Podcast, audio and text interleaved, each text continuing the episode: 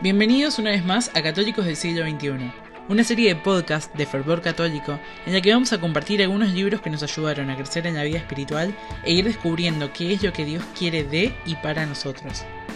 En esta primera temporada vamos a estar contándote sobre Redescubriendo la Felicidad, el éxito global del australiano Matthew Kelly, en donde nos empuja a que día a día seamos la mejor versión de nosotros mismos, ya que la felicidad está en hacer aquello para lo que fuimos creados. ¿Tuviste alguna vez la sensación de que algo falta en tu vida? Todos la tenemos de vez en cuando. La mayoría de las personas ignora bastante rápido este sentimiento porque le tiene miedo de a dónde puede llevar. Pero en realidad tenemos que prestarle un poquito de atención a nuestra insatisfacción. Puedes ignorarla, tirarla a un lado, pretender que no existe, pero no va a desaparecer. Y mientras más la ignores, más intranquilo vas a estar. Todos vimos a algún amigo que necesita tomar una decisión, pero se rehúsa a confrontar la situación pretende que todo está bien, pero todos los que lo rodean pueden ver que se está volviendo cada vez más intranquilo. Es como un estudiante que se le aproxima un examen importante pero no se toma el tiempo para estudiar. A medida que el examen se acerca, su ansiedad aumenta porque sabe que no está preparado, y sin embargo se rehúsa a estudiar. La resistencia tiene un firme control sobre él. Toda la energía que debe usar para estudiar la está desperdiciando en ansiedad. Mientras no decida sentarse a estudiar, la ansiedad va a seguir aumentando. Estar insatisfecho es aceptable. Estar insatisfecho y pretender no estarlo es la clase de mentira que lleva a la enfermedad espiritual y física. Nuestra insatisfacción está tratando de llevarnos a algo mejor o a algo completamente distinto. Es hora de empezar a escuchar lo que Dios está diciéndonos por medio de nuestra insatisfacción. Quiero alentarte a que le pongas un poquito más atención a esa sensación de que algo falta en tu vida. Este descontento callado está creando intranquilidad en vos por una razón. La intranquilidad es algo que puede mover tu creatividad y hacer nacer ideas, pero necesita ser dominada cada día para poder hacer algo realmente. De otra manera, simplemente te sentarías a tener ideas todo el tiempo. Nada se haría y con certeza nunca terminarías nada. Muchas veces nos encontramos en un lugar que mucha gente quisiera y no puede llegar. Trabajamos de algo que nos hace felices, o por lo menos lo disfrutamos, ganamos suficiente o buen dinero, estudiamos lo que nos gusta y gozamos de buena salud, un techo y comida.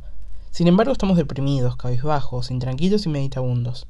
Nos damos cuenta de que algo nos falta y no paramos ni un segundo de encontrar lo negativo de la vida y terminamos en un loop infinito de frases como trabajo muchas horas, estoy cansado todo el día, me saqué solo un 9 o mis hobbies y compromisos me quitan todo el tiempo que tengo para descansar.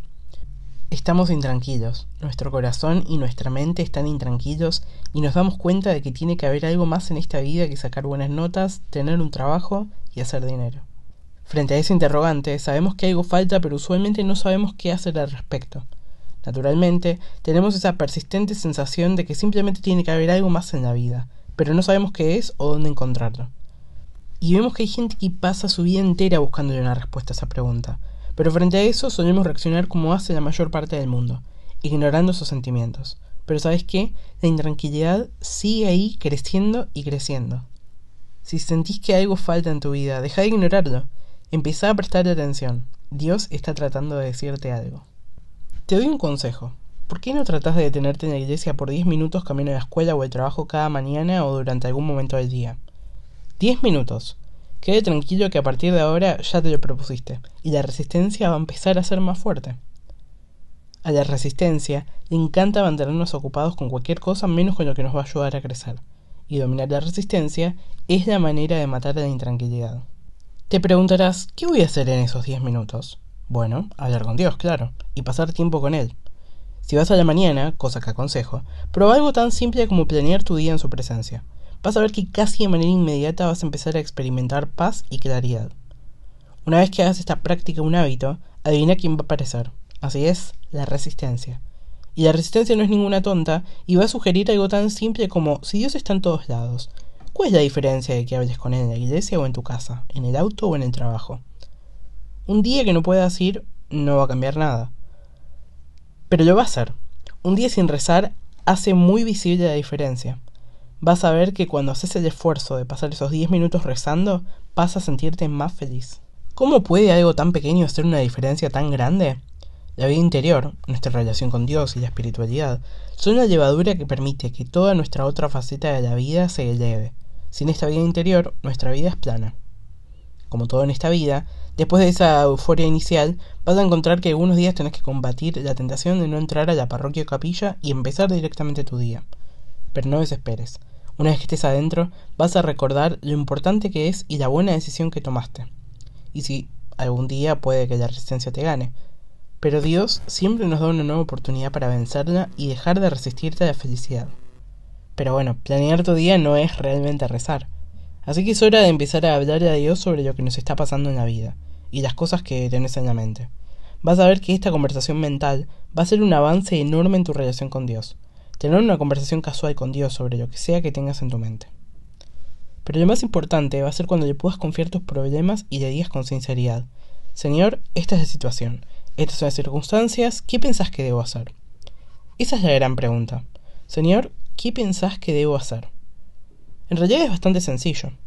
El momento en el que nos abrimos al plan de Dios es el momento en el que los milagros empiezan a ocurrir en nuestra vida. Nuestra vida cambia cuando nuestros hábitos cambian. Nuevos hábitos traen nueva vida.